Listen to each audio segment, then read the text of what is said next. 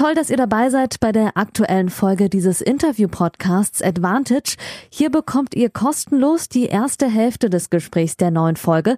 Das Gespräch endet nach der Hälfte des Interviews und das gesamte Interview, das gibt's exklusiv auf der Patreon-Seite dieses Podcasts unter www.patreon.com slash advantage podcast.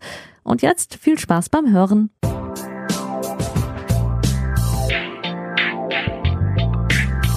Folge 25. Ja, moin aus Hamburg. Ein kleines Jubiläum, wie ihr es eben in der Ansage schon gehört habt. Ähm, Folge 25, heute getarnt als Sonderfolge. Ähm, ich habe heute keinen Profispieler oder Profitrainer zu Gast. Stattdessen habe ich mir etwas göttlichen Beistand geholt. Und wenn ich sowas sage, weiß der ein oder andere vielleicht schon, was ich meine. Ich möchte meinen lieben Kollegen Tim Böseler äh, zitieren, ähm, der mal im Tennismagazin über die Sandplatzgötter geschrieben hat. Ähm, sie treffen mit ihrer Mischung aus Humor, Ironie und fundiertem Fachwissen den Nerv der Tennis-Community. Und damit mit diesem überschütteten Lob Hallo an Christian Schwell von den Sandplatzgöttern. Hallo Janik. Ich grüße dich und äh, danke, dass du dir Zeit nimmst, äh, ausführlich für dieses Gespräch.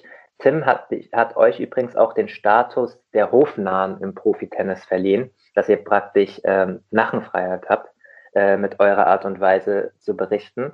Äh, für alle, die bisher nur Bahnhof verstanden haben, äh, Christian Schwerl ist von den Sandplatzgöttern, ähm, äh, den meisten bekannt ursprünglich von der Facebook-Seite Sandplatzgötter, mittlerweile aber auch auf Instagram und Twitter aktiv, die dort mit ihrer ganz eigenen Art federführend durch Christian ähm, zumeist über Profitennis, aber auch über Breitensport und einfach kontroverse Themen im Tennis auf ihre ganz eigene Art und Weise berichten. Und darum soll es heute auch ein bisschen gehen, ähm, wie diese Seite entstanden ist, wie man da arbeitet, auf was es ankommt und wie dein Zugang zu Profitennis und zu der ganzen Sparte Social Media ist. Deswegen danke, dass du dir Zeit nimmst.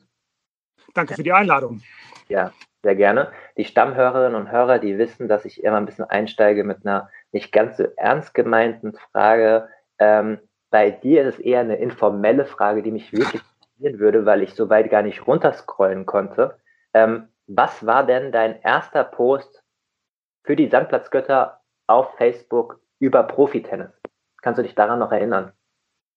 Nee, kann ich mich ehrlich gesagt nicht dran erinnern. Ähm, die Frage anders, was ist denn der erste Post, an den du dich noch erinnern kannst oder wo du gemerkt hast, oh, da, da geht jetzt aber was ab oder das kommt gut an?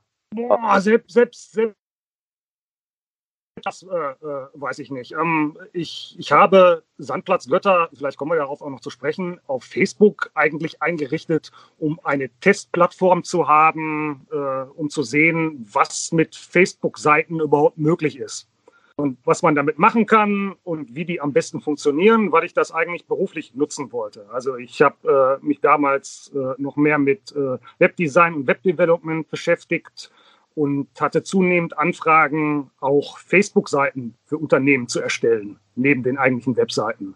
Und da ich da selber nicht besonders viel Ahnung äh, von hatte, brauchte ich da eine Testplattform, um zu gucken, was da geht und wie man da äh, Sachen löst und auch wie man so eine Seite am besten und am effektivsten befüllt und äh, äh, möglichst gute Reichweiten und so bekommt. Und äh, darüber ist es, glaube ich, auch dazu gekommen, dass ich äh, über solche Nachrichten über uns, die Sandplatzgötter als äh, als Tennismannschaft hinweg die Medenspiele macht und, und, und, und sowas äh, berichtet habe, weil ich halt gemerkt habe, eine Facebook-Seite funktioniert nur, wenn man kontinuierlich darauf postet. Und äh, da ging mir recht schnell der Content, der nur auf uns selbst bezogen ist, aus. Zumindest in den Phasen, in denen wir keine Nebenspiele und so etwas gemacht haben. Und da bin ich dann irgendwie auf die Idee gekommen, dann äh, wahrscheinlich etwas von der anderen Seite zu teilen oder einfach mal einen Kommentar zu irgendeinem, äh, zu irgendeinem Turnier zu schreiben, das gerade im Fernsehen lief. Also so in der Art wird der Einstieg da gewesen sein. Ja, doch zur Einordnung, wir sprechen hier von den Jahren 2008, 2009. Wenn sich jetzt der eine oder andere denkt, hä, wie kann er denn keine Ahnung von Facebook haben? Äh, Facebook ist ja Mitte der, des ersten Jahrzehnts der 2000er entstanden. dann von Amerika rübergeschwappt. Ich glaube, du bist auch durch einen amerikanischen Freund sozusagen auf Facebook aufmerksam gemacht. Nicht durch einen amerikanischen Freund, sondern durch einen, einen deutschen Freund, der aber äh, äh, zeitweise in Amerika gelebt hat und da gearbeitet hat. Ja und ähm, mich dann da praktisch zu Facebook eingeladen hat. Und ich habe absolut äh, zunächst nicht erkannt, äh, was das für Möglichkeiten hat oder dass das überhaupt irgendeinen Sinn hat. Äh, aber so nach und nach, als es in Deutschland populärer geworden ist, ist, wie ich beschrieben habe, äh, ist dann eben auch beruflich wichtig für mich geworden. Also die Seite Sandplatzgötter habe ich dann 2008, glaube ich, äh, eingerichtet und die ist dann aber so im ersten Jahr auch wirklich nur so Testplattform gewesen und vor sich hingedümpelt. Und ich glaube, so richtig mit Content befüllt habe ich das erst so ab 2009. Und äh, das ist dann kontinuierlich mehr geworden. So, also so richtig groß geworden, würde ich sagen, ist es dann sogar erst Jahre später. So ab 2013 habe ich mal nachgeguckt, habe ich auch ganz konsequent so von Grand Slams berichtet und von den äh, ATP-Finals und so weiter. Soweit habe ich tatsächlich auch runtergescrollt. Wer von den Stammhörerinnen und Hörern äh, die Muße hat, noch weiter äh, zu scrollen und mal wirklich den ersten Post zu finden, falls ihr das macht, gerne äh, auf den sozialen Medien Bescheid geben, dann können wir uns mal damit auseinandersetzen. Aber ich wollte euch erstmal ein bisschen Kontext geben, von welcher Zeit wir sprechen. Und weil du es ja auch schon erwähnt hast, äh, du bist hauptberuflich Webdesigner und so fing das an. Ja, äh, mittlerweile nicht mehr eigentlich. Ne? Also, aber ähm, damals, aber damals war das so, war dein Ursprung. Genau, da kommen wir auch gleich nochmal dazu, äh, wie es heute aussieht. Wir haben, das ist ja das Schöne an diesem Podcast, alle Zeit der Welt. Ähm, bevor wir richtig einsteigen nach dieser Einstiegsfrage, möchte ich noch was in eigener Sache sagen. Äh, ihr wisst ja, dass mir Transparenz äh, und keine Werbung sehr wichtig ist. Ähm, äh, Christian ist selbst mittlerweile Patreon bei mir, äh, also supportet den Podcast auch äh, finanziell und bekommt wie alle anderen mittlerweile 39 äh, Patreons ähm, diese Folgen mittwochs zuerst und in voller Länge, in halber Länge gehen sie dann drei Werktage später ja überall äh, auf jeder Podcast-Plattform for free online. Ähm, ich bin werbefrei. Äh, das ist praktisch hier auch nur eine ganz normale Folge. Äh, Christian ähm, und ich haben keine Abmachungen oder sonstigen Sachen, äh, keine Werbungsformeln ausgemacht oder Bezahlung. Das war mir nur relativ wichtig. wer uns äh, folgt auf unseren sozialen Medien, äh, weiß ja auch, dass wir ähm, in der Vergangenheit angefangen haben, regelmäßig Insta-Lives zu machen. Das werden wir jetzt ab nächster Woche, wenn die Profitour losgeht, auch wieder regelmäßig machen. Christian und ich verstehen uns gut und äh, deswegen wollten wir einfach die Folge machen, weil ich es persönlich auch wichtig finde, das habe ich ihm im Vorgespräch auch gesagt. Ähm, ich glaube, es ist richtig interessant, das mal äh, zu skizzieren, diesen Weg der Sandplatzgötter, weil es sowas Vergleichbares im Profitennis nicht gibt und ich ja auch die Nachenfreiheit habe, mit diesem eigenen Produkt hier ähm, Leute vorzustellen, wie ich das möchte. Das nochmal noch vorneweg. Ähm, normalerweise stelle ich auch noch die sozialen Medien äh, vor des Gastes. In dem Fall ist es relativ einfach. Wir behandeln ja hier die Sandplatzgötter. Unter dem Namen sind sie auch zu finden auf Facebook, Instagram und Twitter. Auf Facebook, was ja der Ursprung war, sind es mittlerweile, ich habe Mittwoch Mittag 15 Uhr nachgeschaut, 29.711 Leute auf Insta, 8.990 und auf Twitter 2.300 66. So, Vorgeplänkel, Ende. Ähm, ich nenne dich Schwelli, äh, weil wir uns gut kennen und nicht Christian, sonst komme ich mir so förmlich und komisch vor heute. Du kommst. Ja, das ist okay. Das, ich äh, verrate an dieser Stelle nicht meine heimischen Spitznamen. Die, okay. die, die, behalte ich. Vielleicht mal, äh, wir haben jetzt kleines Jubiläum, 25, machen wir mal so, bei Folge 50 droppe ich mal meinen ersten Spitznamen. Äh, das heißt, bis dahin müsst ihr müsst ihr, müsst ihr dranbleiben. Äh, falls ihr den Inhalt nicht mögt, dann zumindest wegen meines Spitznamens. So, jetzt aber wirklich. Ähm, du kommst aus Förde am Niederrhein. Äh, du bist da auch aufgewachsen, also du lebst da, aber du bist auch aufgewachsen, nehme ich an, oder? Ja, das ist richtig. Ich bin in Duisburg geboren, aber äh, mit meinen Eltern zusammen schon 1975, äh, also als ich ungefähr zwei war, äh, hier nach Förde gezogen. Mhm. Erzähl mir doch mal ein bisschen was zu deinem Bezug äh, zum Tennis. Wann hast du angefangen? Ich habe natürlich ein bisschen äh, recherchiert und auch den einen oder anderen Artikel über dich gefunden. Äh, was ich schon mal allgemein sagen kann, äh, Förde liegt am Niederrhein. Es sind 37.000 Einwohner, circa und es gibt dort vier Tennisclubs und dein Tennisclub ist der äh, TC Rot-Weiß Mölln. Ja, richtig. Ähm, ich bin, äh, das heißt nein, nicht richtig. Äh, äh, das war mein Tennisclub, in den ich eingetreten bin als erstes, als Jugendlicher. Mittlerweile ah. sind wir bei Rot-Gold-Förde untergekommen. Das ist der Nachbarclub. Äh, wir sind vor drei Jahren dahin komplett als Mannschaft gewechselt. Ah, cool. Weil es ja auch Aber so das sind nur sehr, ein paar sehr, sehr Kilometer Luftlinie. Ja, äh, ihr kennt euch auch schon seit 27, 28 Jahren, habe ich gelesen. Ja, zumindest der Kern. Also ähm, mit, mit, äh, mit einigen von den Leuten, äh, mittlerweile glaube ich, aber nur noch mit einem habe ich tatsächlich schon in der Jugend zusammen Tennis gespielt und bis jetzt durchgängig.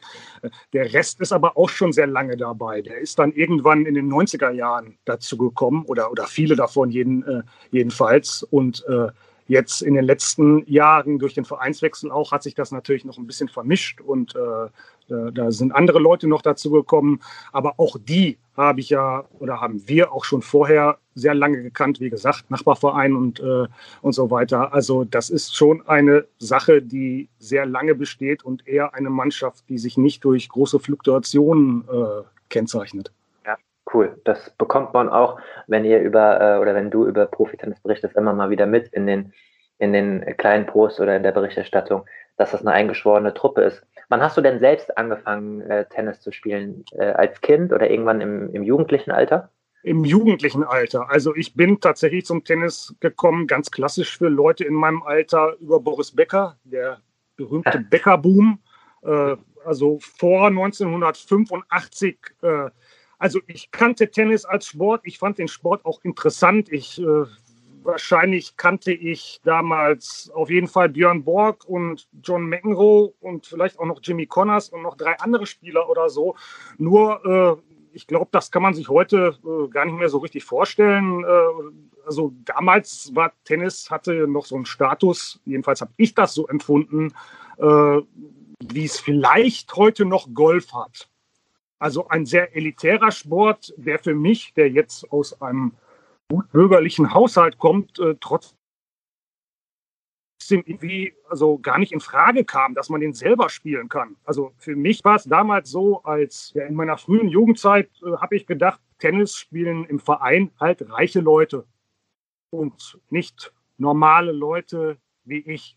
Äh, ich habe Fußball vorher gespielt und ähm, äh, äh zum Tennis bin ich, wie gesagt, einmal darüber gekommen, dass es den Bäckerboom nach Boris Wimbledon Sieg gab äh, und dann. War es tatsächlich, Entschuldigung, dass ich dich unterbreche, war es tatsächlich der erste Wimbledon-Titel, also zack, 1985 im Sommer und dann hast du dir einen Verein gesucht oder war es später? Ja, das war gar nicht so einfach. Äh, das ging ja dann so los, dass der Run auf die Vereine ähm, unheimlich groß war und zunächst mal überall Aufnahmestopp war. Ich bin dann, glaube ich, erst äh, ja, 1989 in einen Verein reingekommen, also damals noch zu TC äh, Rot-Weiß Mölln.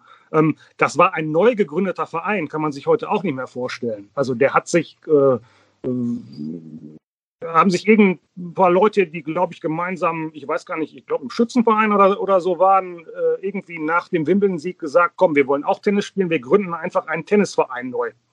Äh, das war damals durchaus üblich, auch dass in, in, in größeren Vereinen Tennisabteilungen sich gegründet haben, weil eben der, äh, äh, äh, ja, der Bedarf da war. Die Leute wollten einfach Tennis spielen und es wollten so viele Leute spielen, dass man zunächst gar nicht in, in, in Clubs reinkam. Das äh, habe ich dann erst ja, 1989 äh, konnte ich dann endlich im Club spielen. Vorher war das dann oft so, dass man sich irgendwo getroffen hat, irgendwo, wo so ein, so, so, so ein Freiplatz war, so ein Ascheplatz und zwischen zwei Fahrrädern äh, ein Seil gespannt hat und dann da gespielt hat. Oder froh war, wenn jemand, der schon in einem Tennisclub war, einen mal eingeladen hat, da als Gastspieler mitzuspielen. Was mhm. äh, was, was dann aber auch immer ganz schwierig war, weil, wie gesagt, Tennis war eine totale Insportart. Die Plätze waren immer voll. Die Leute, die schon im Verein drin waren, die haben es gar nicht gern gesehen, wenn da einer kam und nur Gastspieler war und dann Platz belegt hat und so weiter.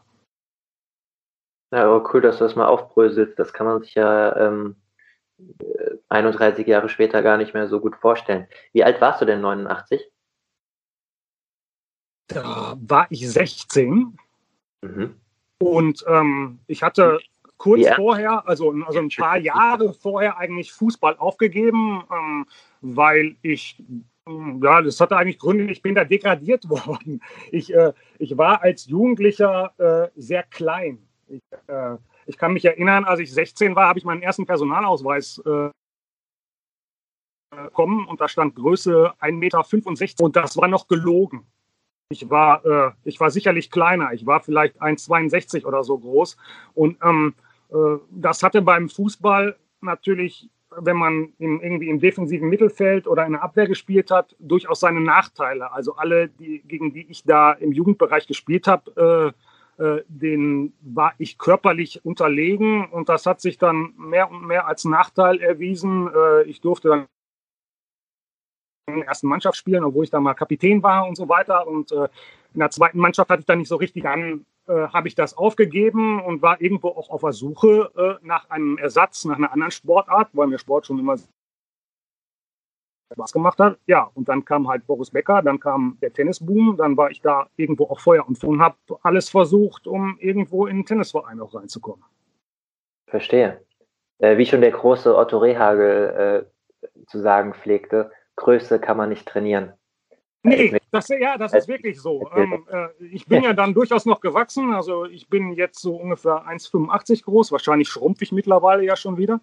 Aber äh, zumindest war ich mal 1,85 groß. Und ähm, äh, später haben die Leute vom Fußballverein auch nochmal versucht, mich da zu reaktivieren. Aber da war ich dann schon äh, im Tennisverein drin und habe da auch so leidlich erfolgreich gespielt. Und damit war die Sache Fußball für mich zumindest als aktiver Spieler abgeschlossen.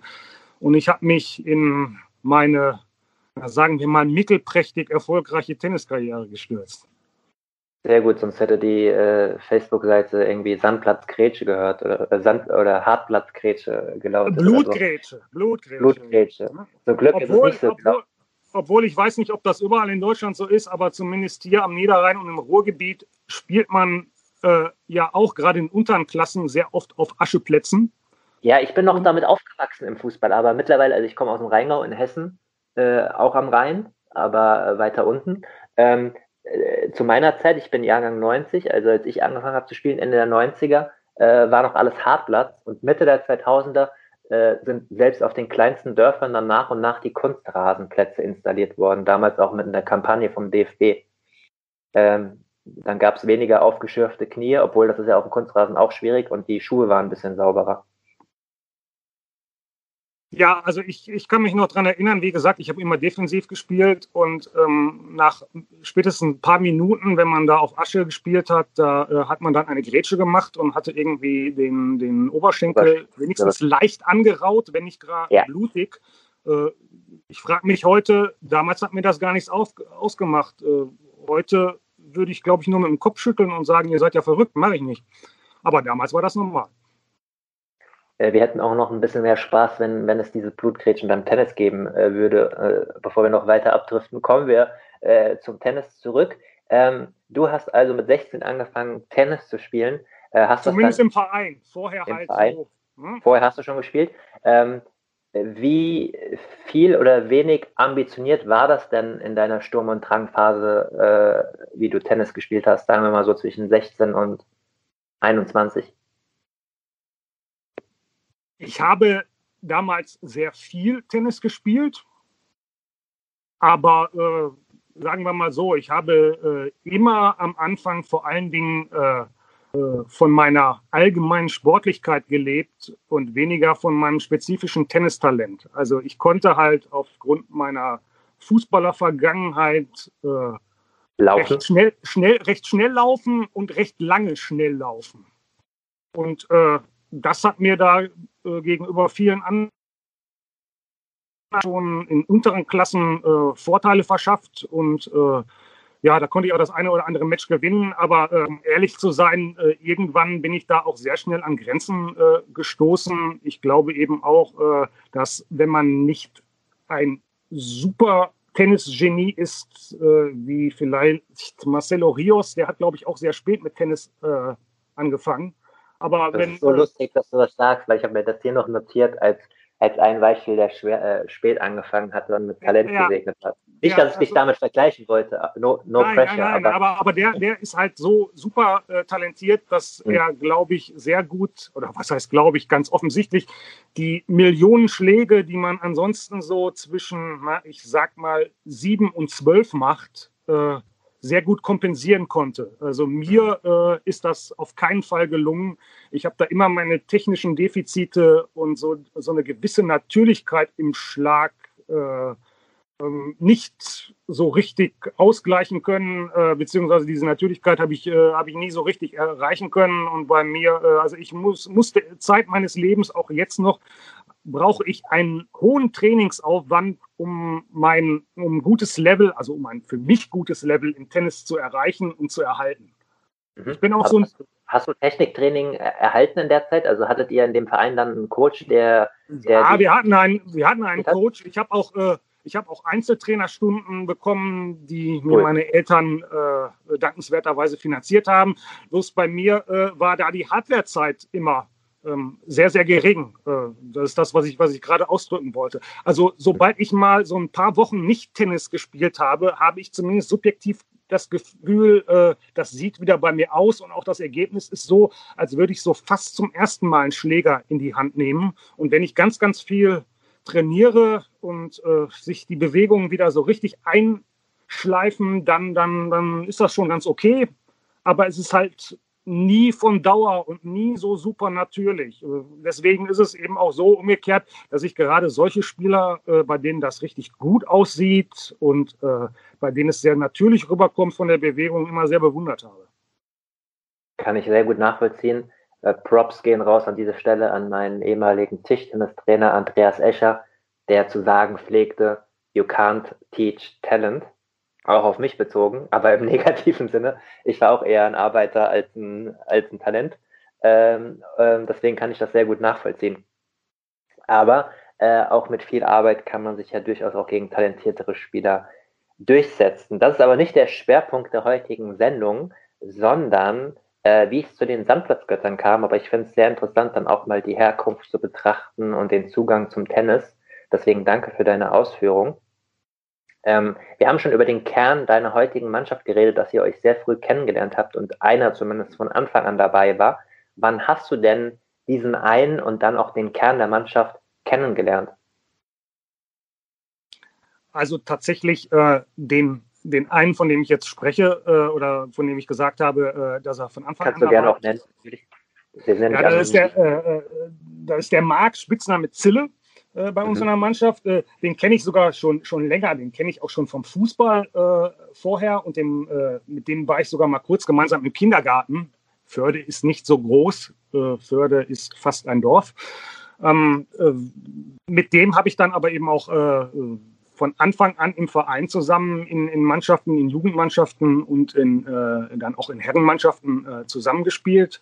Ähm, äh, der Rest ist, äh, habe ich auch schon gesagt, äh, so dann spätestens in den 90er Jahren äh, in verschiedenen Jahren dazugekommen. Also schon im Herrenbereich dann. Im Herrenbereich, ja. Aber das sind auch alles äh, keine, äh, in Anführungszeichen, Einkäufe aus wer weiß woher gewesen, sondern das waren auch alles Leute, die hier in anderen Tennisvereinen schon vorher aktiv waren und dann aus verschiedenen Gründen zu uns hingewechselt sind. Also die kannte ich vorher auf die eine oder andere Weise auch fast alle auch schon irgendwie aus dem privaten Bereich oder dass man mal gegen die gespielt hatte oder dass man die einfach mal bei Stadtmeisterschaften und, und Schmiedenspielen schon mal gesehen hat. Ja. Ähm, natürlich äh, gebe ich mich nicht zufrieden, äh, solange bis nicht mindestens alle aus deiner Mannschaft diese Folge gehört haben. Das ist für mich Minimum. Ne? Das ist dann auch deine Aufgabe das denen dementsprechend zu vermitteln. Kleines Späßchen. Reicht auch, wenn einer mal reinhört, um zu gucken, dass du äh, keinen Blödsinn laberst über diese Zeit. Ähm, 2004, wir reden äh, eine Zeit, wo sich das Inter Internet langsam am etablieren ist. Ähm, genau. Soll es dazu gekommen sein, wenn ich richtig informiert bin, dass du federführend gesagt hast, Jungs, wir bräuchten mal eine Homepage für unsere Mannschaft oder für unseren Verein. Ist das so richtig? Nee, es war eher umgekehrt. Also das ist an mich herangetragen worden. Äh, aus dem Verein? Du hast, du hast schon äh, aus, aus, der Mannschaft heraus. Du hast ja äh, richtig, äh, ganz richtig erkannt, das war die Zeit, als es so langsam anfing, dass äh, private Webseiten und Webseiten für Vereine und so weiter erstellt wurden. Nicht, äh, und ähm, es war dann so, dass es bei uns im Verein ein Doppelturnier gab, an dem einige von uns teilgenommen haben und der Rest der Mannschaft äh, recht vollzählig versammelt war, um die da zu unterstützen. Und zwischen, äh, zwischen irgendwelchen Spielen saßen wir dann gemeinsam da und haben sicherlich auch das eine oder andere Getränk zu uns genommen. Und da kam einfach die Idee auf, wir brauchen jetzt auch eine Website. Und weil ich da in dem Bereich schon ein bisschen Erfahrung äh, hatte, wurde das dann an mich delegiert. Ich sollte die doch mal bitte erstellen. Das, das war, die war ja nicht meine nächste Frage gewesen. Das war wahrscheinlich der Zusammenhang zu deinem damaligen Dasein als Webdesigner, dass das dann die naheliegendste Lösung war. Warst du denn so eine Art Nerd, was Programmieren und so anging zu der Zeit? Nein, ich war immer mehr äh, der, der so äh, über das Inhaltliche und äh, mhm. vielleicht auch über das Grafische gekommen ist. Also so das eigentliche Programmieren, äh, da war ich immer froh, dass ich da Hilfsmittel hatte, äh, die mir das abgenommen haben. Also ich würde mich nie als, als Programmierer bezeichnen, sondern äh, da ist es bei mir immer bei Stückwerk und Sachen abändern und so weiter geblieben. Mhm. Aber, aber trotzdem ist der Nenner sozusagen auf dich gefallen, dass du da was äh, kreieren durftest. Und es schien so, als hättest du auch ein Stück weit Narrenfreiheit genossen zu der Zeit, weil du dann die Homepage nicht äh, nach dem Vereinsnamen benannt hast, sondern tatsächlich sandplatzgötter.de äh, dir gesichert ja, hast. Ja, das, das, war, das war auch äh, von Anfang an nicht so geplant, äh, dass das eine, eine, Website, eine Homepage für den gesamten Verein äh, wird, sondern äh, das war klar, dass wir das als Mannschaft sozusagen privat machen. Und äh, ich habe mir dann äh, mal im Internet. Das heißt, die Mannschaft, die Mannschaft hatte dann eine Homepage, aber der Verein hatte keine Homepage. Ich glaube, dass das in der Timeline tatsächlich so war, dass, dass ja, der cool. Verein okay. erst später äh, eine, eine, Homepage bekommen hat. Ja, das müsste so sein, weil die habe ich nämlich auch gemacht und die habe ich auf dann jeden macht, Fall erst spät, äh, später dann gemacht. Macht natürlich ja. Sinn, dann macht natürlich Sinn, wenn es nur eine Mannschaftshomepage war, dass ihr die nennen konntet, wie ihr wolltet, klar. Ja, ja, genau, genau. So. Und ähm, ich habe mich da im, im, Internet so ein bisschen äh, umgeschaut und irgendwann äh, kam es halt dazu, dass man äh, konkret sich eine Domain registrieren äh, musste und äh, ich fand es halt, es gab schon äh, Websites auch von, von, von einzelnen Mannschaften. Das gab es durchaus nicht viel, aber, aber doch äh, einige. Und die hatten meistens sehr komplizierte Namen. Ne? Also irgendwie alles mit Bindestrich, erste Mannschaft ja, des ja, PC, ja. hast du nicht, schlag mich tot, rot-weiß und so weiter, de. Und äh, da war mir damals schon klar, dass das jetzt nichts ist, was sich Leute gut merken können äh, und wo Leute dann von sich aus drauf kommen, das, das noch dreimal in den Browser einzugeben. Und da hatte ich dann den Geistesblitz, das ganze Sandplatzgötter äh, zu nennen. Wie genau ich darauf gekommen bin, kann ich dir ehrlich gesagt gar nicht mehr äh, sagen. Aber ich äh, neige dazu, äh, das merkt man ja auch an den Sachen, die ich sonst so äh, verzapfe, durchaus zur Ironie und auch zur Selbstironie. Und da fand ich Sandplatzgötter ganz passend. Definitiv. Ähm, das kann man jetzt äh, mit dem Abstand von 16 Jahren, die es ja dann schon sind, definitiv so bestätigen. Wie gesagt, wir sprechen über das Jahr 2004. Ihr hattet dann praktisch eine mannschaftsinterne Homepage und ich zitiere mal aus einem Beitrag im Tennismagazin, wo du gesagt hast, ähm, dass ihr dann dort vornehmlich äh, Posts oder Einträge gemacht habt zu euren Spielen und Porträts über die Spieler gemacht, ähm, aufgestellt habt. Aber Zitat von dir, das hat natürlich keine Sau interessiert. Also klar, weil es ja nur über, euren, über eure Mannschaft äh, ging hast du trotzdem damals schon sehr, sehr viel Zeit und Liebe äh, ins Detail reingesteckt äh, und haben dich damals äh, Leute vielleicht sogar schon so ein bisschen belächelt, weil es halt nicht so nachgefragt war, du aber trotzdem da sehr, sehr viel äh, gemacht hast in der Richtung? Ja, das haben bestimmt auch Leute äh, belächelt, aber das, äh, das ist dann vielleicht nicht so an mich herangetragen worden oder ich habe es äh, übersehen oder überhört. Äh, äh, das war so, dass ich da relativ viel Zeit schon reingesteckt habe. Äh, auch das habe ich aber damals auch so ein bisschen als Spielwiese gesehen. Also ich habe da auf dieser mhm. ursprünglichen Website sehr viel mit Animationen gearbeitet und das war schon technisch für die Zeit damals relativ, relativ aufwendig und ähm, optisch, würde ich sagen, äh, sehr ansprechend und äh, sowas Vergleichbares gab es, glaube ich, in dem, in dem Rahmen, äh, jetzt für eine Tennismannschaft äh, jedenfalls nicht. Nur es war halt, eine, wie, wie, du richtig erkannt hast, eine, eine sehr statische Angelegenheit. Ne? Also ähm, es gab damals auch noch nicht äh, so für den, sag ich mal, privaten Bereich so irgendwelche Content-Management-Systeme und so, das machte dann jede Veränderung an dieser Seite auch relativ aufwendig und äh, ja, es, ne, wir wurden vorgestellt, es gab so einen Anlagenrundgang bei uns, es gab ein paar andere witzige Sachen ähm, und dann gab es ein paar Berichte zu unseren Nebenspielen, aber äh, die sind ja dann auch innerhalb von zwei Monaten zu Ende. Und ähm, danach kam dann eben lange nichts mehr. Äh, erst im nächsten Jahr dann wieder mal ein neuer Bericht und, und so weiter. Und äh, das führte dann natürlich dazu, dass, dass Leute auf diese Seite draufgegangen sind die, was ich so an Rückmeldungen bekommen habe, auch äh, zu großen Teilen richtig gut und richtig witzig fanden, aber die natürlich dann nicht irgendwie alle drei Wochen nochmal zurückgekommen äh, sind ja. und schon gar nicht jeden zweiten Tag nochmal zurückgekommen sind, um zu gucken, ob es da was Neues gibt, weil es gab da ja auch Neues. Also es gab da halt keine Nachhaltigkeit. Äh. Mhm. Hat, hat, hat, mal ein Gegner zu der Zeit äh, von euch äh, dich auf, auf die Idee, auf die Homepage angesprochen? Gab es da mal direktes Gegnerfeedback? Ja, das, ja, das, das gab es auch. Ähm, wir hatten da ja auch äh, jede gute Seite damals ein Gästebuch drauf und wir hatten sogar ein Forum da drin. Und äh, klar, wenn, wenn Leute das mitbekommen haben, äh, sind die auch mal da drauf gegangen. Das, das, war, das war meist ähm, aber auch positiv das, das Feedback da. Ähm, ich muss auch sagen, äh, auch bei den Spielberichten, die waren damals sicherlich noch ein bisschen anders, äh, äh, manchmal vielleicht auch etwas provokanter, als, als ich das jetzt noch machen würde, einfach weil, es im kleinen Rahmen stattfand, aber so richtig beschwert hat sich da nie jemand drüber.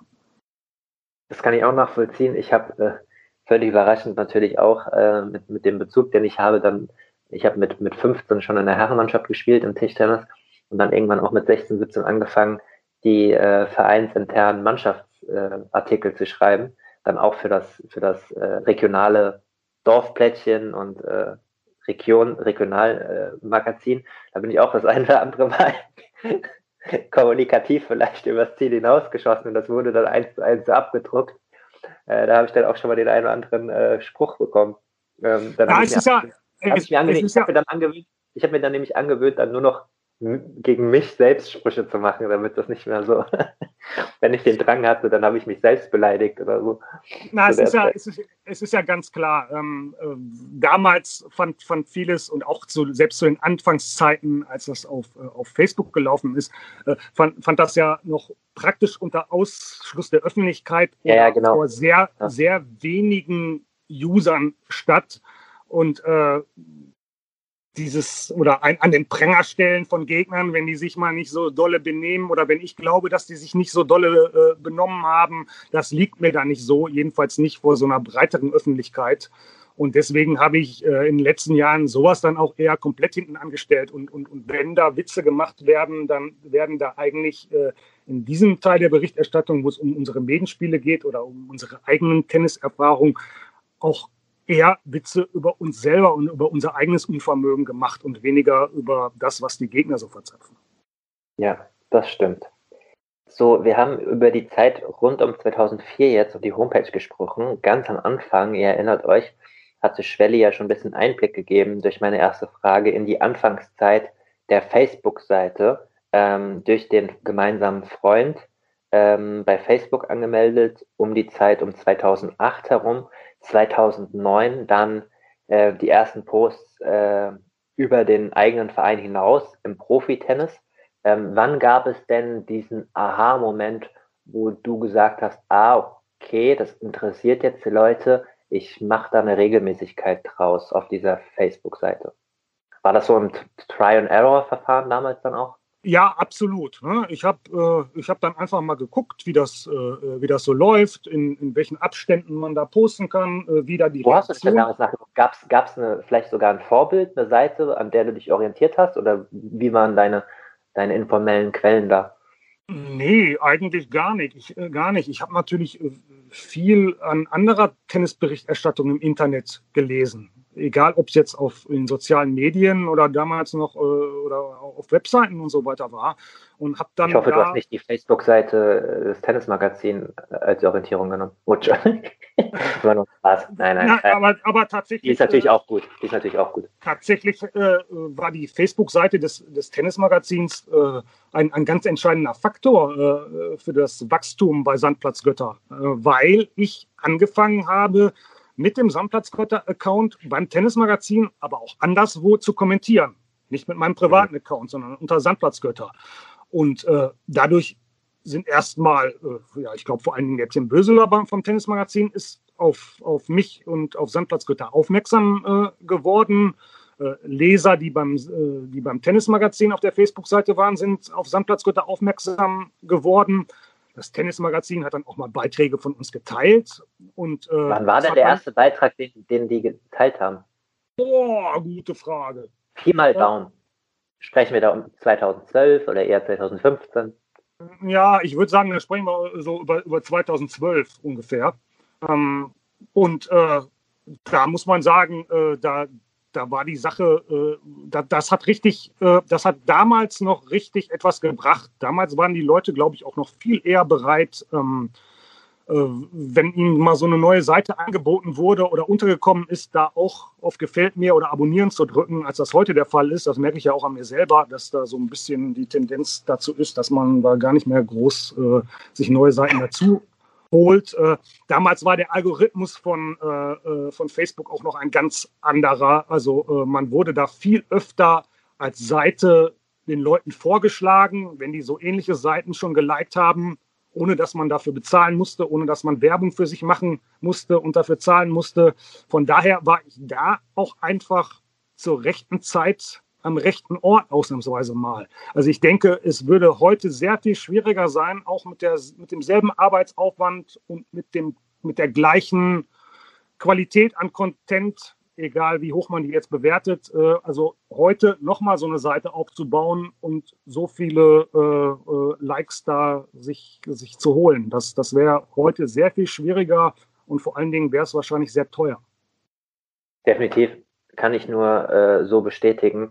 Äh, ich meine, wenn ich mir jetzt zum Beispiel anschaue, ich habe diesen Podcast jetzt ja dieses Jahr gegründet im April. Ähm, ist auch kein Geheimnis, dass ich mich auch vorher mit dir mal ausgetauscht habe, auch über den äh, Sinn und Nutzen von sozialen Medien für so ein Projekt. Äh, du mich ja dann auch ermutigt hast, auf jeden Fall nicht über meine eigenen Kanäle von Yannick Schneider das zu pushen, sondern eine eigene Seite zu machen, aber es ist wahnsinnig anstrengend. Äh, ich bin jetzt kurz davor, äh, die 1000 zu knacken auf Instagram, die Seite, die ich am intensivsten bespiele, wie du wahrscheinlich auch gemerkt hast. Ja. Und äh, ja, ich bin jetzt kurz davor, 1000 zu knacken, aber nur mit sehr, sehr viel Aufwand und sehr, sehr viel Interaktion und sehr viel auch äh, Pflege auf anderen Pages mitschreiben und, und entdeckt werden und so. Sonst wäre, also wenn ich nichts Aktives machen würde und nur ein paar Bilder posten würde und die Folgen dort hochladen würde, dann hätte ich mehrere hundert äh, Follower äh, weniger. Deswegen ist es auf jeden Fall anstrengend und ich, äh, ich glaube, es ist wie mit allem, wenn jemand eine gute Idee hat zu einem frühen Zeitpunkt, äh, wie du damals, und das dann gut macht, ist man auch in einer Position, wo man dann belohnt wird, wie du es auch gezeigt hast. Ähm, du hast es eben ja mal angekratzt. Äh, ich möchte ein bisschen auch darüber sprechen, ähm, wie man, wenn man so eine Idee hat, das umsetzen kann und auf was es darauf ankommt. Und du hast ja den Facebook-Algorithmus äh, mal betont äh, korrigiere mich, wenn ich jetzt was Falsches sage, der hat sich ja über die Jahre äh, peu à peu verändert. Ähm, das habe ich auch als Journalist mitbekommen. Ähm, die sozialen Medien sind ja auch für uns wichtig, wenn wir dort Artikel zum Beispiel posten. Aber das ist zum Beispiel ein ganz entscheidender Punkt, wenn man heutzutage äh, von der Verlags- oder journalistischen Seite einen eigenen Artikel postet mit Artikellink und dann noch einen Teaser drüber schreibt, dann ist ja der, das Bewusstsein oder der, der eigentliche Wunsch des Journalisten, äh, dass die Leute auf diesen Artikel klicken und dann praktisch auf die Homepage des jeweiligen Mediums geleitet werden.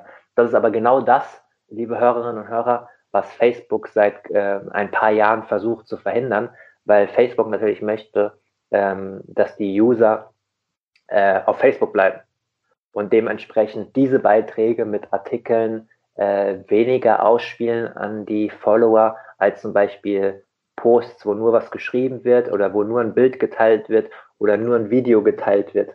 Ähm, stimmst du mir dazu? Habe ich da jetzt das richtig zusammengefasst? Also ist es auf jeden Fall so, dass allgemein die organische Reichweite, also das äh, äh, nicht bezahlte äh, Beiträge auf Facebook, auf Seiten, äh, dass, dass die extrem runtergegangen ist im Vergleich zu vor ja, zehn Jahren, vor acht Jahren und so weiter. Da gibt es mehrere Veränderungen im Algorithmus gegeben. Äh, Facebook versucht äh, viel mehr äh, Sachen reinzudrücken, die von privaten Accounts kommen, so dass man tatsächlich, wie es vielleicht ja auch mal ganz ursprünglich gedacht war, Neuigkeiten von seinen Freunden vor allen Dingen erfährt und nicht von irgendwelchen Unternehmen und und Medienhäusern äh, und so weiter. Und natürlich wollen die von genau denen natürlich das Geld haben, dass man in Werbung investiert, dass man seine eigenen Artikel sponsort und, äh, und da bezahlte Reichweite äh, generiert. Äh, dadurch ist es äh, ja sehr viel schwieriger geworden, ganz, ganz viele Leute gleichzeitig zu erreichen. Und äh, auch wenn die Leute ähm, die Seiten abonniert haben, ist es längst nicht mehr so wie früher, dass die praktisch alles von so einer Seite angezeigt bekommen, sondern nur immer wieder mal sporadisch äh, da neue Beiträge angezeigt bekommen. Mhm. Jetzt ist es ja deine, genau das ist ja dein, dein Wunsch und eure, euer Wunsch äh, für die Seite, ähm, einfach nur möglichst viele Tennisverrückte zu, äh, zu erreichen. Das war es ja von jeher. Ihr wollt ja keine Leute auf eine andere Seite sozusagen ähm, äh, weiterleiten. Äh, wie geht man das denn an im Jahr 2020, 2021, gerade mit diesen äh, schwierigen Sachen, äh, die wir jetzt beide gerade erwähnt haben. Also wie erreicht man viele Leute, wenn man nicht bewerben möchte mit Geld? Ja, das, äh, äh das Einfachste sind natürlich Roger Federer und Hundebabys. okay, wir, wir, das war's äh, mit Advantage, der Tennis- und Sport-Podcast Folge 25. weil, weil Schwelli hat recht, eigentlich alles andere funktioniert nicht. Also äh, es, es, ist klar, ähm, äh, Videocontent, ähm, Sachen, die außergewöhnlich sind, äh, die, die, ziehen, äh, die ziehen immer. Aber ansonsten, äh, ich glaube, dass, äh, wie gesagt, es ist sowieso schwieriger, organische Reichweite zu erzielen. Aber die Regeln, was gut läuft, hat sich nicht gut verändert. Es muss halt Content da sein, der relativ viele Leute interessiert, wo die Leute bereit sind, das auch zu teilen, ähm, wo die Leute bereit sind zu kommentieren.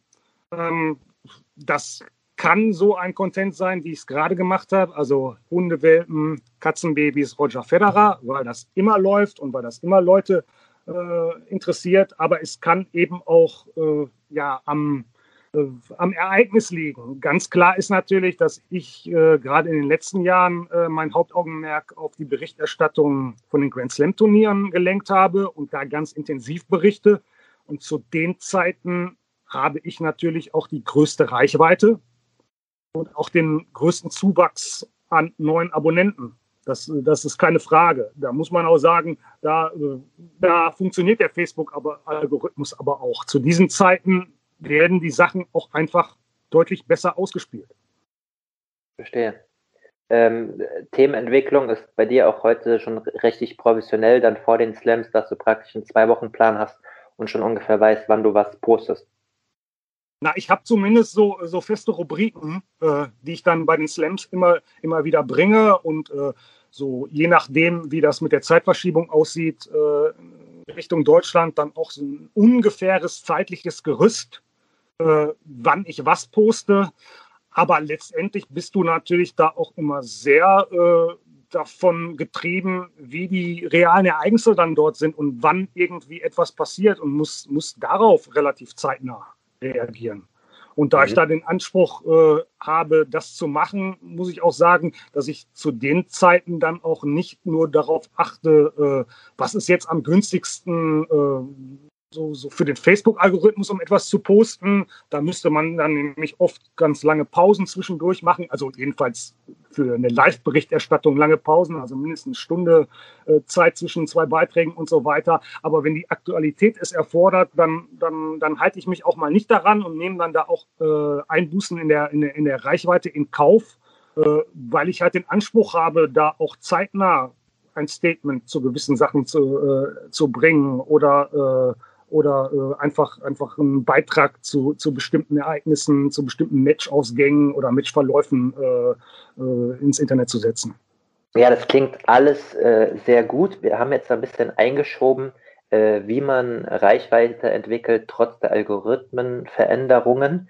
Äh, waren davor ja praktisch ein bisschen so die Karriere am Revue passieren. Ähm, die ersten Jahre, die dann erfolgreich wurden. Ähm, es gab wahrscheinlich nicht mehr so den richtigen, das richtigen, den richtigen Aha-Moment, wo du merkst, ah, okay, jetzt läuft der Hase, aber du hast, gab es vielleicht so den Moment, wo du dich ein bisschen sogar erschrocken hast vor der Reichweite und äh, der Verantwortung oder den Möglichkeiten, die du mit der Seite auf einmal hattest? Sicher gab solche Momente. Also ähm, es, es gab immer äh, solche Momente, wo ich gemerkt habe, dass ähm, es ab einer gewissen Größe einer Seite nicht mehr so ist, dass äh, äh, das, was, äh, was da geschrieben wird, sozusagen als äh, subjektive Privatmeinung äh, verstanden wird, sondern dass das eine gewisse Relevanz hat, was, was man da schreibt ja. über Themen. Ähm, mir fällt jetzt so ein Beispiel nicht aus dem Profitennis ein, aber ähm, wenn ich, sagen wir mal, etwas zum, äh, zum DTB und seinem Leistungsklassensystem geschrieben habe, dass das plötzlich eine andere Relevanz bekommen hat, wenn ich das unter Sandplatzgötter schreibe und äh, dort Kritik äußere, als wenn ich das jetzt irgendwie privat als Kommentar beim Tennismagazin äh, drunter gepinnt hätte. Da gab's dazu um ein konkretes Beispiel zu nennen, ich weiß nicht, ob du das genau damit auch meinst, weil es ja noch ein bisschen differenziert ist, aber 2017 ähm, hast du ja die, die Einführung der Leistungsklassen bei dir sogar in dem Heimatlandesverband äh, am Niederrhein TVN mit den Sandelsgöttern, glaube ich, kritisiert gehabt und wo es dann auch von Verbandsseite so äh, Vorbehalte gab nach dem Motto, das kann, das kann man noch nicht machen, äh, das dann zu kritisieren, aber im Endeffekt hast du ja nur praktisch in die Wunde reingedrückt, äh, weil das ja damals ganz schön pannenmäßig lief mit dieser Einführung mit den Leistungsklassen. Ja, weiß ich jetzt gar nicht mehr äh, äh, genau, äh, wie das, wie das in, dem, äh, in dem Fall war. Aber es war auf jeden Fall so, dass äh, auch Präsidiumsmitglieder äh, des Deutschen Tennisbundes da fleißig bei mir auf der Seite mit ähm, diskutiert haben und das Leistungsklassensystem verteidigt haben. Jetzt nicht ich kann mir gar nicht vorstellen, wie du da jetzt meinst. ja, jetzt nicht nur, äh, aber es waren tatsächlich auch mehrere. Ähm, äh, jetzt nicht nur gegen das, was ich da geschrieben habe, sondern auch an, gegen das, was da an Kommentaren äh, äh, te teilweise kam. Ähm, und da merkt man ja dann, dass es äh, offensichtlich in den Augen anderer wichtig ist, was da bei mir auf der Seite steht, wie da von meiner Seite aus Sachen eingeordnet werden. Äh, wie gesagt, ich habe von Relevanz gesprochen. Äh, das war äh, aber sowieso immer so, ähm, dass mir das vor allen Dingen klar geworden ist, wenn ich, sage ich mal, Feedback aus dem professionellen Bereich bekommen habe. Also sei es von Verbandsseite, sei es auch von journalistischer Seite, wo Leute dann mit mir diskutiert haben, vielleicht was gelobt haben, vielleicht aber auch was kritisiert haben aber äh, teilweise eben auch von, von Spielerseite äh, aus, dass, äh, dass die sich bei den Sandplatzgöttern getummelt haben und, äh, und auch mitkommentiert haben äh, oder von Trainerseite aus, äh, wo ich halt gemerkt habe, äh, das, was ich da mache, das kommt an. Die, äh, die Leute sehen das und die äh, Leute äh, messen dem auch eine gewisse Bedeutung zu, äh, beziehungsweise sagen nicht von vornherein, das ist so ein, so ein großer Quatsch und das hat so wenig Hintergrund, äh, damit beschäftige ich mich jetzt erst gar nicht und darauf gehe ich jetzt erst gar nicht ein, egal was der da schreibt. Wie, wie erging dir das aber so äh, in dieser langfristigen Entwicklung? Weil ich meine, du kommst jetzt sozusagen ja nicht von der journalistischen Seite. Äh, Nein, gar nicht. Was, ja, weil, weil zum Beispiel, um ein Beispiel zu geben, Marcel Reif, der, der bekannte Fußballkommentator, mit dem habe ich mal ein Interview geführt für Sokrates Magazin, das ist auch schon wieder vier Jahre her. Ähm, da ging es dann auch um Kritik aushalten etc. Und dann hat er mir tief in die Augen geschaut und hat halt dann so zu mir als jungen Journalisten gesagt, so Junge, ähm, kannst dir mal eins merken, wenn du kein Mitteilungsbedürfnis hast, dann wird man natürlich auch kein Journalist und erst recht auch kein Kommentator, so nach dem Motto, also wir haben natürlich alle ein gewisses Mitteilungsbedürfnis und dann muss man auf der anderen Seite der Medaille dann auch Reaktion aushalten können. So, damit kann ich mich voll identifizieren, weil wenn du das, wenn du dieses Mitteilungsbedürfnis nicht hast, wäre ich kein Journalist geworden. Was mich aber an deiner Persönlichkeit, an dieser Seite so interessiert ist, ich meine, die Absicht wird wahrscheinlich, oder korrigiere mich, nicht da gewesen sein, bei der Gründung dieser Seite äh, in, in zehn Jahren so eine riesen Reichweite zu haben und wirklich einen Einfluss in der Tennisbubble zu haben, sodass das vielleicht auch ein bisschen überfordern konnte zu einer Zeit. Dahin ging eher so meine Frage. Oder ob du das alles immer relativ locker sehen konntest. Nee, äh, mit, mit, Sicherheit konnte ich das nicht immer locker äh, äh, sehen. Aber da wächst man ja auch irgendwo dran. Ne? Mhm. Also ähm, äh, am Anfang kam da nicht so viel äh, Kritik mit äh, äh, am Anfang haben es ja auch nicht so viele Leute äh, gesehen und, und gelesen. Äh, je mehr Leute da mitgelesen haben, desto mehr einzelne Stimmen kamen da natürlich auch, die Sachen, die ich da gemacht habe, nicht so dolle fanden, die Sachen ganz doof fanden, die überhaupt alles doof fanden, was ich da gemacht habe. am Anfang erschreckt einen das vielleicht durchaus, hat mich dann auch äh, äh erschreckt. Äh, ich waren finde das aber auch, anonyme, Inter anonyme Internetprofile oder waren das sogar Leute aus dem erweiterten Kreis äh, in deinem Heimatbereich? Nee, also so aus dem erweiterten Bereich äh, in, in meinem Heimatbereich würde ich, würd ich noch nicht mal äh, sagen, wobei die das natürlich, äh, sicherlich ist das da auch teilweise äh, kritisch beäugt worden oder, oder äh, gedacht worden, was macht er denn da? Es ist ganz klar, wie du richtig gesagt hast, ich habe keinen journalistischen äh, Background und ich lebe hier auch auf dem platten Land am Niederrhein äh, und nicht in, in Hamburg oder, äh, oder Berlin, äh, wo dir wahrscheinlich jeder Fünfte gefühlt sagt, dass er irgendetwas mit Journalismus und Medien und Internet oder so macht. Ja? Sondern äh, hier ist, sind solche, solche Sachen, solche, solche Berufe, solche Aufgaben relativ weit weg bei den Leuten. Ich, ich kenne jetzt persönlich auch hier äh, aus meiner direkten Umgebung niemand anders, äh, der, äh, der in so einem Bereich arbeitet oder der sowas auch äh, aufgezogen hat.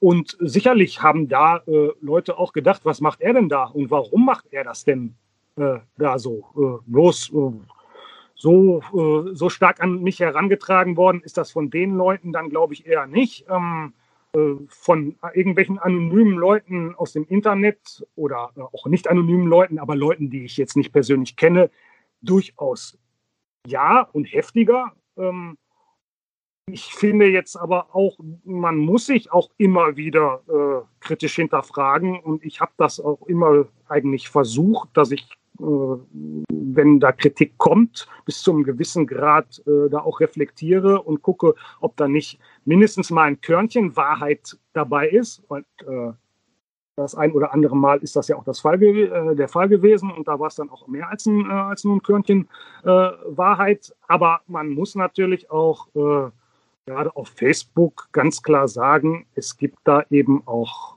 ganz, ganz viel an Kritik, auf die man gar nicht so eingehen sollte und die man sich nicht zu Herzen nehmen sollte, weil sie nicht fundiert ist und ähm, weil äh, sie, ja, wie soll ich das sagen? Also weil, äh, weil, weil es einen nicht weiterbringt, auf Leute, die da einfach nur, nur haten, einzugehen voll, voll. oder sich dann. Aber auch das muss man, auch das muss man, glaube ich, erst lernen. Also egal mit welchem Background. Äh, geht mir nicht anders. Äh, wenn man, wenn man äh, anonyme äh, Kritik bekommt. Also ich freue mich, das auch mal an dieser Stelle für alle, ich freue mich über jede Art von äh, Kritik. Ähm, könnt mir auch gerne auf Instagram äh, oder Twitter schreiben äh, unter advantage-podcast, äh, solange sie äh, einen sachlichen, fundierten Boden hat, auf dem man auch diskutieren und reden kann. Ich antworte auch jeden in der Regel. Es sei denn, es wird beleidigend, was nur sehr selten vorkommt, weil ich jetzt, jetzt nicht so krass unterwegs bin meistens nur bei den wirklich kritischen Themen. Aber ich kann mir vorstellen, also ich kann dir da auch nur zustimmen, dass das eine Entwicklung bedarf. So, das, da wollte ich dir eigentlich nur kurz zustimmen. Ja, es ist also es ist ganz klar, jeder freut sich ja mehr darüber, wenn er gelobt wird, als wenn er kritisiert wird. Selbst wenn die Kritik äh, sachlich und fundiert ist. Äh, nur es gibt eben eine gewisse Form von äh, Kritik, da habe ich mir mittlerweile ange, angewöhnt, da gar nicht mehr drauf einzugehen und die auch gar nicht mehr an mich heranzulassen, weil es einfach nicht bringt, weil die Leute ja auch gar nicht diskutieren wollen, sondern einfach ihr ja, sich auskotzen wollen, um es mal auf Deutsch zu sagen. Und, die Frage ist ja auch, die Frage ist ja auch, ob, ob ein ähm ob jeder, äh, jeder, der deine Inhalte und deine Seite verfolgt, auch direkt die Transferaufgabe lösen kann, was für eine Seite du bist. Also dass du das halt eben keinen kein journalistischen Anspruch hast, ne? So, sondern dass du halt auch zynisch sein kannst. Und darauf, auch. Darauf ja, wollte ich gerade. Ja. Äh, äh darauf wollte ich gerade kommen. Ne? Also ähm, Sandplatz Götter ist ja jetzt wirklich eine, äh, eine ganz besondere, spatenhafte Form der Berichterstattung ähm, wo, ich, wo ich die von einem einzelnen Typen betrieben wird, die immer dadurch allein ja schon sehr subjektiv ist, auch wenn ich Objektivität auch in ganzen Redaktionen äh, für gar nicht möglich halte. Also es, äh, allein die Auswahl von Themen und so weiter ist ja immer eine subjektive. Aber bei mir ist es natürlich besonders subjektiv ähm, und äh, es ist auch eine besondere Form der Berichterstattung. Äh, schon oft geschrieben, Ironie im Internet ist ein ganz, ganz schwieriges Geschäft. Und gerade, äh, und da muss man jetzt äh, natürlich unterscheiden. Es gibt Leute, die stolpern in meine Seite rein und merken einfach nicht, wie Sachen gemeint sind. Das, Der Postillon-Effekt. Ne, dass, dass Sachen eine, äh, einen ironischen Hintergrund haben, dass das da als Zielmittel benutzt wird und die dann ganz empört kommentieren. Ja, ja. Gehe ich dann auch gerne drauf ein und, äh, und erkläre das dann nochmal kurz oder mache sie darauf aufmerksam es gibt aber eben auch Leute, die kommen dauerhaft mit Ironie und vielleicht einer äh, ja, etwas humoristischen äh, und manchmal auch einer provokanten Herangehensweise an, an das Thema nicht klar. Die kommen vor allen Dingen nicht klar damit, wenn es um ihren ureigenen Tennisstar geht, sei es männlich oder weiblich. Ja, und äh, die ist dann Sandplatz Götter wahrscheinlich auch einfach nicht der richtige Platz, um sich über Tennis zu informieren. Äh, aber äh, diesen, diesen Anspruch, da für jeden eine Anlaufstelle zu sein, äh, den, den habe ich ja gar nicht, weil Sandplatz Götter ist ganz klar Sparte und Sandplatz Götter soll auch ganz klar so, ein, so ein Nischenprodukt sein. Und ich, also ich rate auch jedem davon ab, sich über Tennis im Allgemeinen nur über die Facebook-Seite von Sandplatzgötter äh, äh, zu informieren, sondern äh, also sondern auch die Artikel von Janik Schneider zu lesen. Das reicht. Also wer, falls, das, falls das jemand machen sollte, äh, äh, finde ich das eher, eher befremdlich, weil das ist eben nur ein Blickwinkel auf die ganze Sache, auf den Tennissport. Und äh, man sollte sich da immer verschiedene äh, Blickwinkel äh, verschaffen aber gerne, wenn einem der da mein, mein Winkel auf die Sache oder mein Dreh der Sache gefällt, dann kann man das gerne, gerne machen. Aber äh, das hat eben überhaupt keinen Anspruch darauf, Tennis aus allen Richtungen abzudecken. Vollkommen richtig äh, und äh, gut eingeordnet. Ähm, ich finde übrigens auch, und das ist auch mein Credo, nachdem ich Dinge entwickle oder ausprobiere, dass es kein, äh, und da, dazu stehe ich auch, dass es kein Überangebot gibt im deutschsprachigen Raum an Berichterstattung über Tennis. Also es ist ja nicht so, als erscheinen äh, zehn Artikel, äh, zehn YouTube-Videos, zehn Podcasts täglich und die Leute können sich nicht entscheiden, ähm, wo sie ihre Tennisinfos hinbekommen. So, es gibt immer noch Potenzial, um diese Sportart medial zu begleiten, ähm, sodass jeder so seinen Platz finden sollte. Das finde ich auch immer ein bisschen befremdlich, Darüber hast du ja auch schon das eine oder andere Mal auch geredet, wenn man aus der einen oder anderen Ecke, wenn man Dinge ausprobiert, dort auch angezählt wird oder belächelt wird. So geht es mir zumindest oft als als junger Reporter, sei es mit diesem Podcast oder jetzt, wenn ich mit, mit Alex Boroch äh, äh, was auf Twitch mache, ähm, das sind halt alles Dinge, die, die manche sich für zu fein halten oder so weiter. Aber ich mir halt denke, es müssen doch die Leute entscheiden. Weißt du, also ich bin der letzte Mensch, habe ich dir auch damals im Podcast gesagt, ich, ich probiere das jetzt aus, auch mit Patreon, ich probiere das jetzt aus. Wenn es keine Nachfrage dafür gibt, sage ich, okay, alles gut, ich kann mir in die Augen gucken, ich kann ein Spiel gucken, ich habe es ausprobiert, ähm, hat nicht funktioniert. Äh, und ich meine, so wirst du ja auch rangegangen sein. Von daher ich, äh, ziehe ich meinen imaginären Hut und du weißt ja auch, dass ich äh, großen Respekt äh, für die Seite habe und ich relativ früh auch, das ist auch kein Geheimnis, da äh, lächelst du bestimmt heute noch drüber, relativ früh schon äh, dich auch angeschrieben habe äh, und höflich gefragt habe, noch zu Spox-Zeiten, ob du den einen oder anderen Artikel auch posten möchtest, äh, weil ich schon früh erkannt habe, dass das eine Reichweite ist, die von Vorteil ist. Ja, tatsächlich gehört ja auch genau das äh, mit zum Konzept äh, von Sandplatzgötter. Also dass da, äh, äh, das kann ich ja auch gar nicht leisten, äh, eben diese, äh, diese komplette Abdeckung des gesamten Themas Tennis. Äh, äh, deswegen teile ich da auch Sachen, die ich für teilenswert halte, die ich für diskussionswert halte von, von, von, von anderen Online-Medien. Mache ich sogar sehr gerne. Also so ein bisschen kuratiere ich auch die Berichterstattung rund um Tennis und mache da meine persönliche Auswahl, stelle, äh, äh stelle, ich, da, stelle ich da auf Sandplatz äh, vor. Sandplatz Götter ist nicht nur äh, der Blick aufs, aufs Profi-Tennis äh, eines Tennisfans, sondern äh, Sandplatz Götter ist in, in, in, gewisser Weise auch der Blick eines Tennisfans und eines Tenniskonsumenten auf die Berichterstattung über Profitennis hauptsächlich auf die deutschsprachige Berichterstattung, sei es, auf, äh, äh, sei es im, äh, im Fernsehen und sei es auch im, auch im Printbereich. Ähm, ich bin, bin überhaupt nicht in der Lage, äh, das selber alles abzudecken. Ähm, und äh, ich gucke dann, was machen andere und sicherlich bewerte ich das, das teilweise auch, was, was, was andere da machen. Sehr gut. Jetzt haben wir ja relativ lang auch eher kritisch gesprochen, was passieren kann, wenn man Reichweite äh, erhält und was die negativen Aspekte sein können, ähm, drehen wir den Spieß mal um. Was war denn der schönste Moment oder ein Feedback, das dich besonders gefreut hat, wo du gesagt hast, wow, jetzt, äh, das freut mich aber besonders? Vielleicht von einem Profispieler, eine Interaktion oder eine, eine Nachricht oder irgendwas, äh, was dir spontan in den Sinn kommt. Also da würde ich mal zwei Sachen sagen. Das war der erste frei zugängliche Teil der neuen Folge. Die zweite Hälfte hört ihr exklusiv auf der Patreon-Seite www.patreon.com slash advantagepodcast. Dort könnt ihr mit einem kleinen monatlichen Beitrag dafür sorgen, dass es diese langen, unabhängigen Interviews ohne Werbung regelmäßig gibt und unterstützt zudem Yannicks unabhängige Arbeit als freier Journalist im Tennis-Doping- und Sportpolitikbereich.